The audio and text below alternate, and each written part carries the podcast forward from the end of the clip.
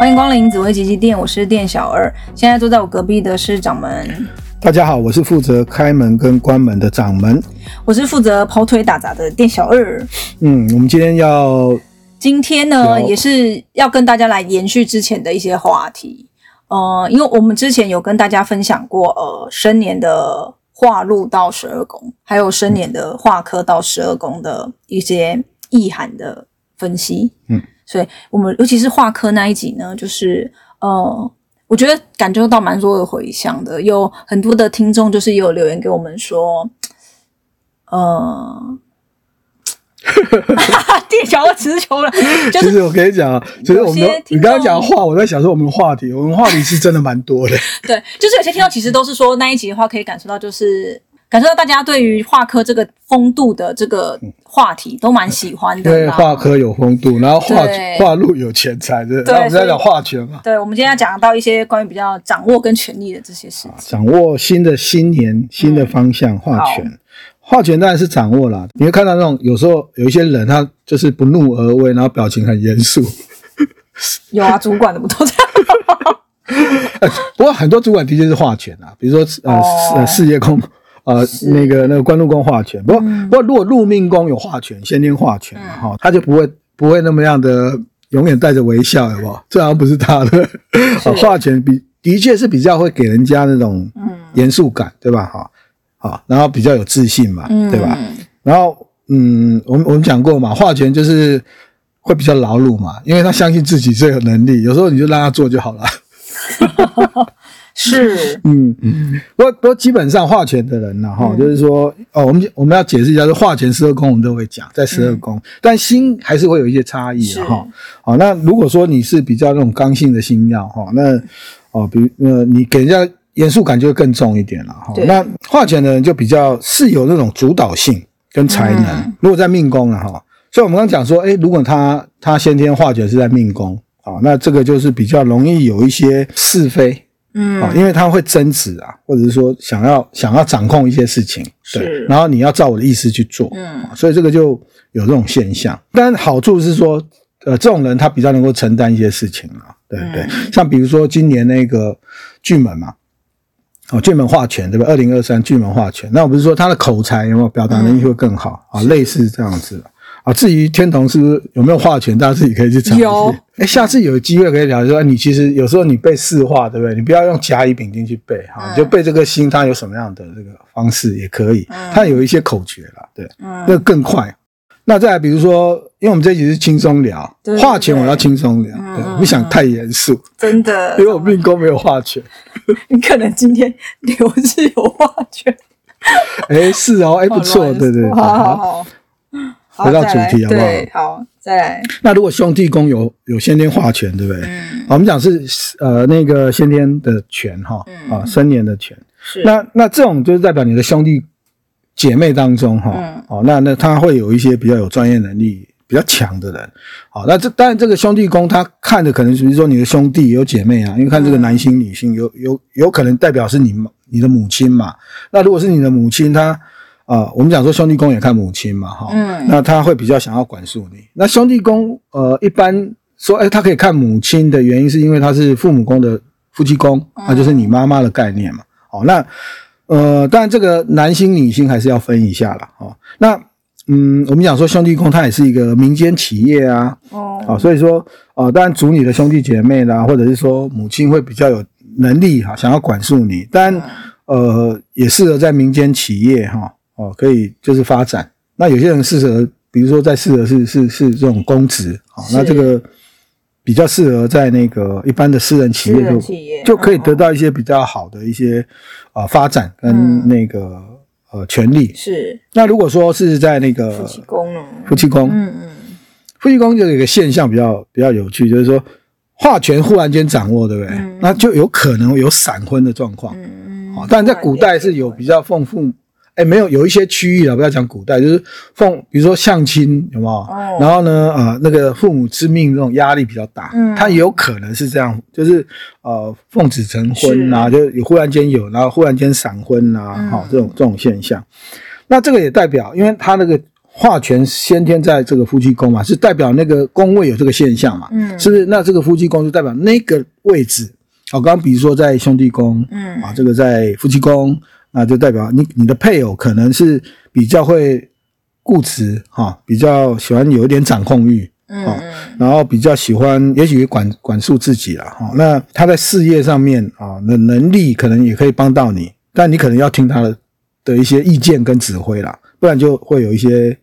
啊，冲突、嗯、是，就有这个现象。好，那这个是在夫妻宫的一种状况，因为夫妻宫基本上还是看你的另外一半。嗯、是，哦，那这个，但以前我讲说，如果你的化权是在夫妻宫，那它是男星，哈，那那男性的这个星曜，嗯那嗯，看他可能带孤吧，就是男星的夫妻宫它是男星，你命的夫妻宫是女星，嗯，啊，这个这个就是可能会比较孤的现象。那现在不以此论啊，那至于。我常会讲说，看男星或女星，对啊，比如说太阴一定是女星嘛，对不对？那你如果是女星做太阴，啊，那是真，就是那个那个就是女性做女星，嗯、啊，太阳星哈做太阳星啊，对，就就啊、呃，男性做太阳星，这个男女就比较容易分嘛。但这个你可以上网去查啦，那个就比较快速一点，是 啊，这个就不再多谈。嗯嗯嗯。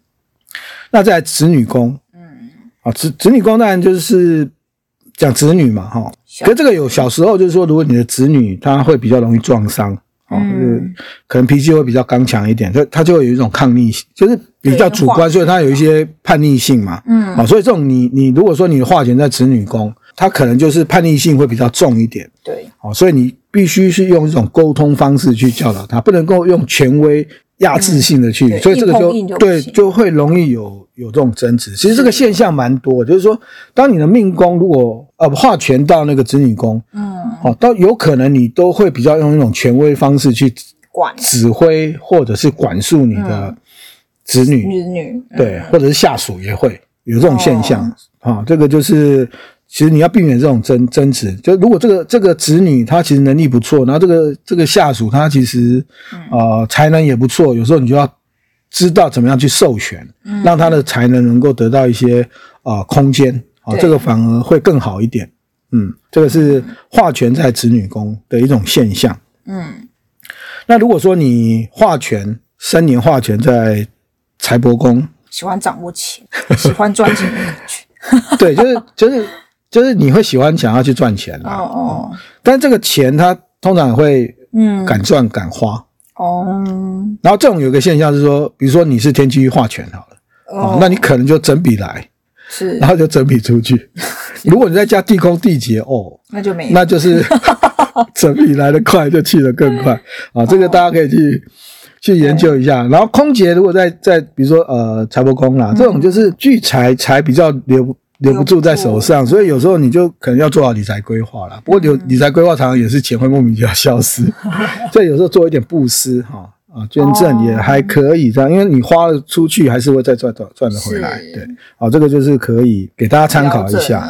然后通常这种这种就是说，呃，如果你有化权在财帛宫，就也会想要自己去创业啦。如果你有钱的时候，所以你会有创业的想法，好，那你也可以靠一些专业技术技能。啊，比如说，那甚至一些呃，那个叫做专利啊，因为权还是属于专业性的一些、哦、一些技术，技术好，哦，然后区域代理啦，哦，就是这种呃，来 来盈利，因为财帛宫还是属于那个，就是你求财嘛，哈，是的一个管道。那它也是事业宫的官禄宫，所以说它其实财帛宫是看你的行业的选择跟求财的一个手段，来对往来的一个手段，嗯，嗯，这是财帛宫。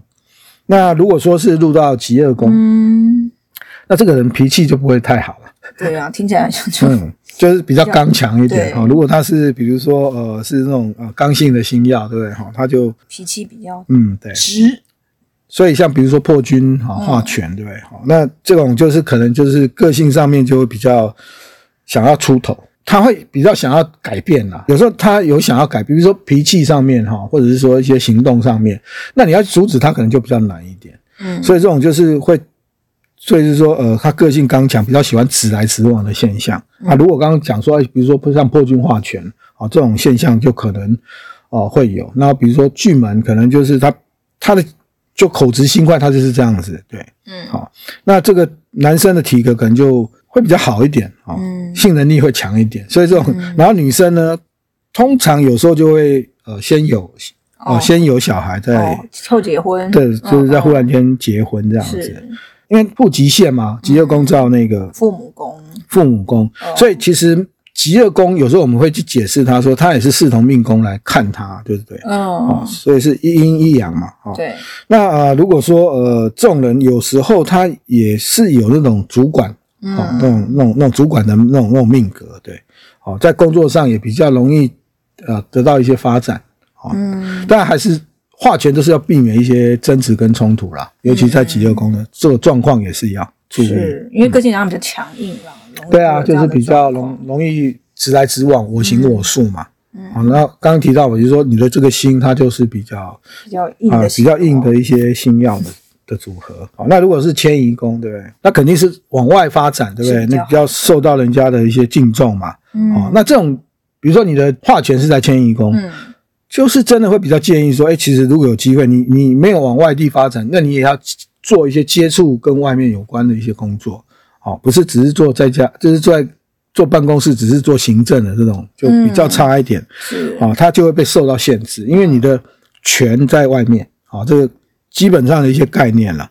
但这种这种呃，也代表说你在外面发展，嗯，就是竞争嘛。嗯啊，因为化权就是竞争，那你有可能会遇到一些小人跟是非。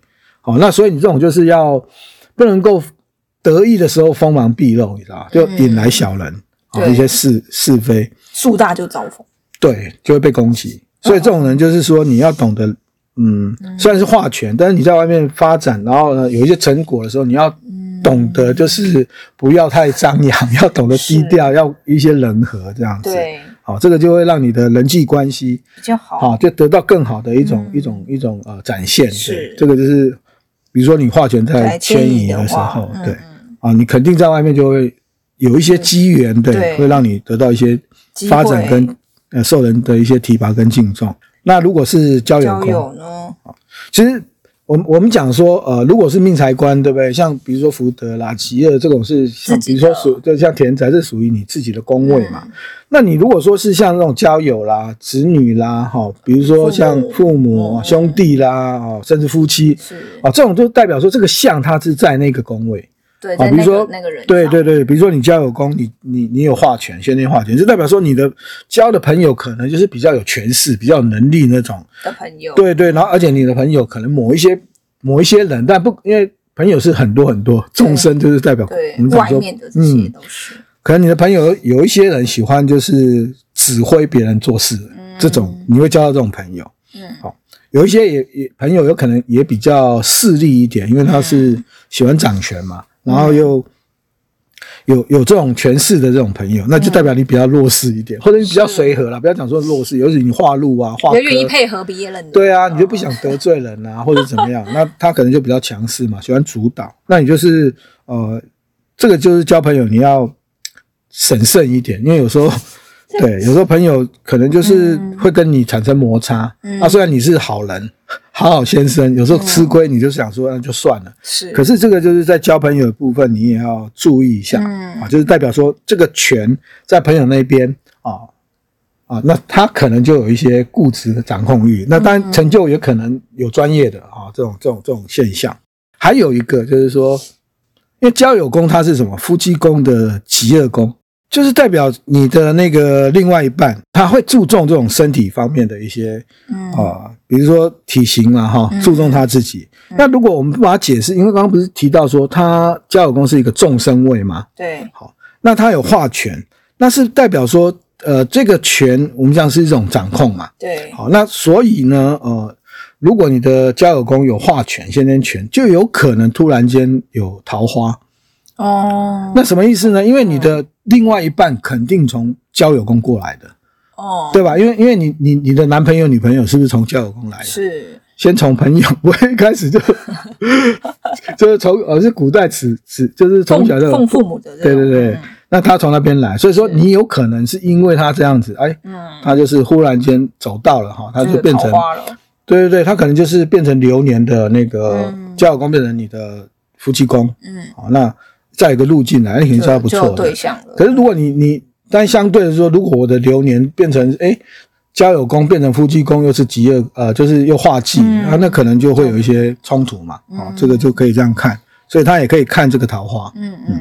啊，这个是属于嗯有点转换的哈，这是题外话这样。那如果你在事业宫，嗯，就是蛮有能力的吧？对，比较容易升迁。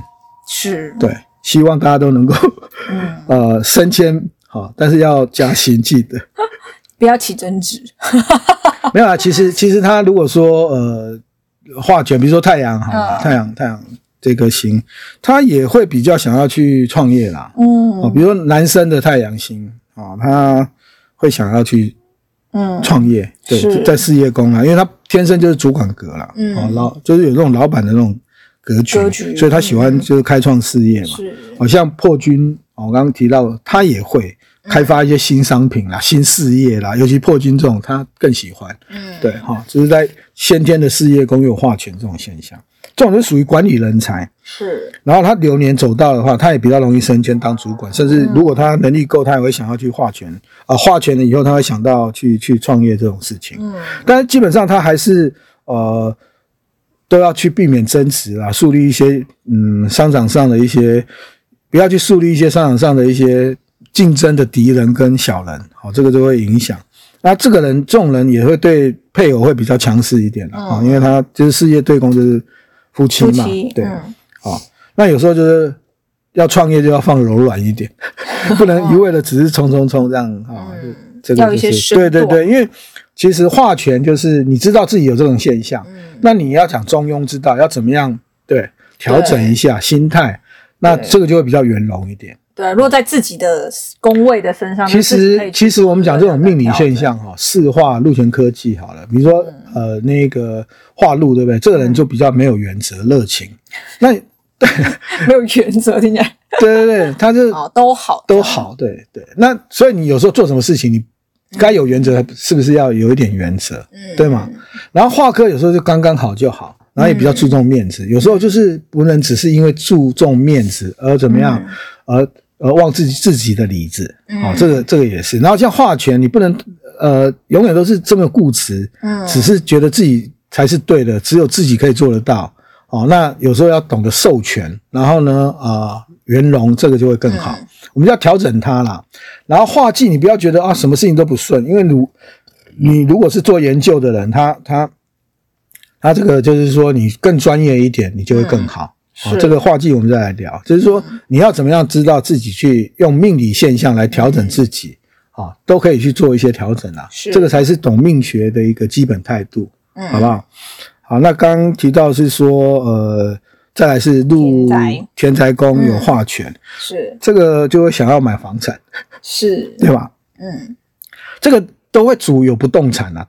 哦，有时候你生下来你就你就有家里就有不动产，有些可以继承。是。哦，那以前这是以前啊，以前讲说，如果你在中南部那种，你可能出生就是在家是那种透天的，有透天的房子，嗯、有一些命格是这样啊，但不完全的，嗯、就是说，呃，很多就是说你刚出生的时候，他就代表他有家产，是。好、哦，那没有你也会想买，嗯，哦，这个就是基本就是先天化权在这个钱财的这个、嗯、这个现象，好、哦，那呃，但这种这种。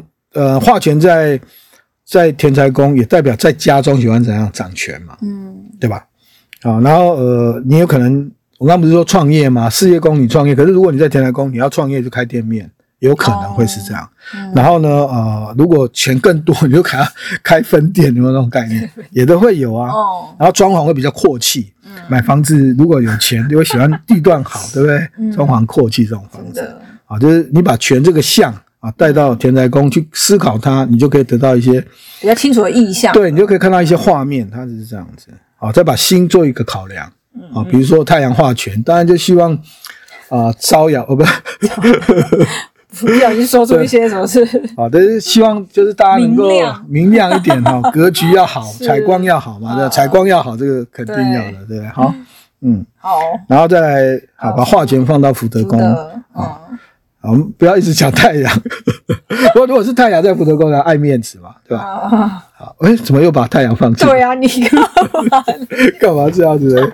啊，就是福德宫，当然如果你是化权，就是比较阔气一点嘛，是，对，花钱比较大方一点嘛，然后你可以为兴趣嘛、爱好嘛，这种就是在物质上面你会比较，嗯。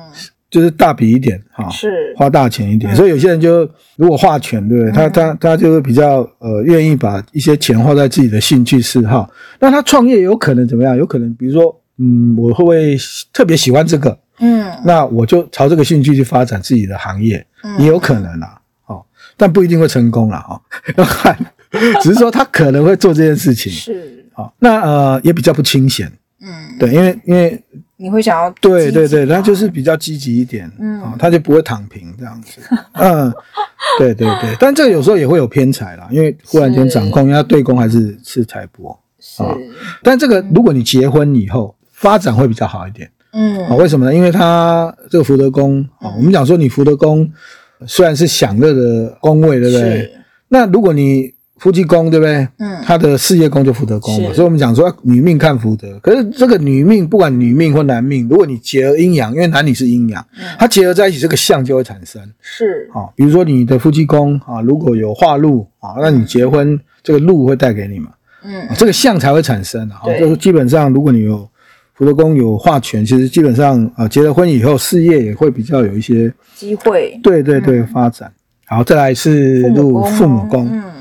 我刚刚提到的是说，前面有讲到说，哎，他如果是入在比如说六亲的宫位，对，不对？就代表那个人本来是你脸性呃命宫看起来比较威严，妈妈、爸爸或者在父母宫哈，他有化权就比较威严，对，比较比较有威严感，比较强势一点。好、嗯，那你幼年的时候，爸爸妈妈可能对你的管教会比较强势嗯一点，嗯、但但不是说他不照顾你，只是说他用的一些方式会比较一种。嗯，命令性的会比较管束的一种一种方面，所以有些小朋友、小孩子就是小的时候会觉得说啊，他都这样子用压迫的，事实上就很严，什么对，然后他就会有这种代沟，嗯，就觉得难沟通，嗯，然后这个部分就是说，呃。如果是父母亲，对不对？是这样的一个方式，嗯、你要了解说他其实是关心你的，因为那个是你的命格啊。那你去看父母宫，他就有这个现象，是，所以代表说他不是不讲理啊。有的话，我的父母亲不是那么讲理，每次都只是用用压迫性的，有没有？哦、嗯，他其实就是他有这个现象，对，哦，所以就是说要调整一下了哈，了解一下就就就好，因为他又化权就照你的。本命的极恶宫嘛，所以这个嗯，就有时候沟通困难，会有一些冲突。对，因为彼此就对。那你幼年的时候，他就会有一些撞伤嘛，这提到过。但是如果化科，他就会比较适合啦，就比较会感觉就不一样，有没有？因为听起来就不一样。对啊，因为全科原本就对对对。然后你像忌星进来，你又感觉哎，这个宫位的现象就差很多，对吧？好，所以这个就是说，大家了解是说先天四化它的基本的现象。嗯，嗯，但是它会随着你的行运而做调整跟改变了。对，但你这个基本的现象，就是像我们要去了解一个星啊，了解这个四化啊，它基本的意象，然后再慢慢的去理解它，你就知道，哎，你可以看到的是什么画面。嗯，然后你就嗯，因为我们现在只能讲画面，因为我们本身这个节目并没有画面，所以一直在跟大家跟大家聊说，哎啊，你可以想象是什么画面。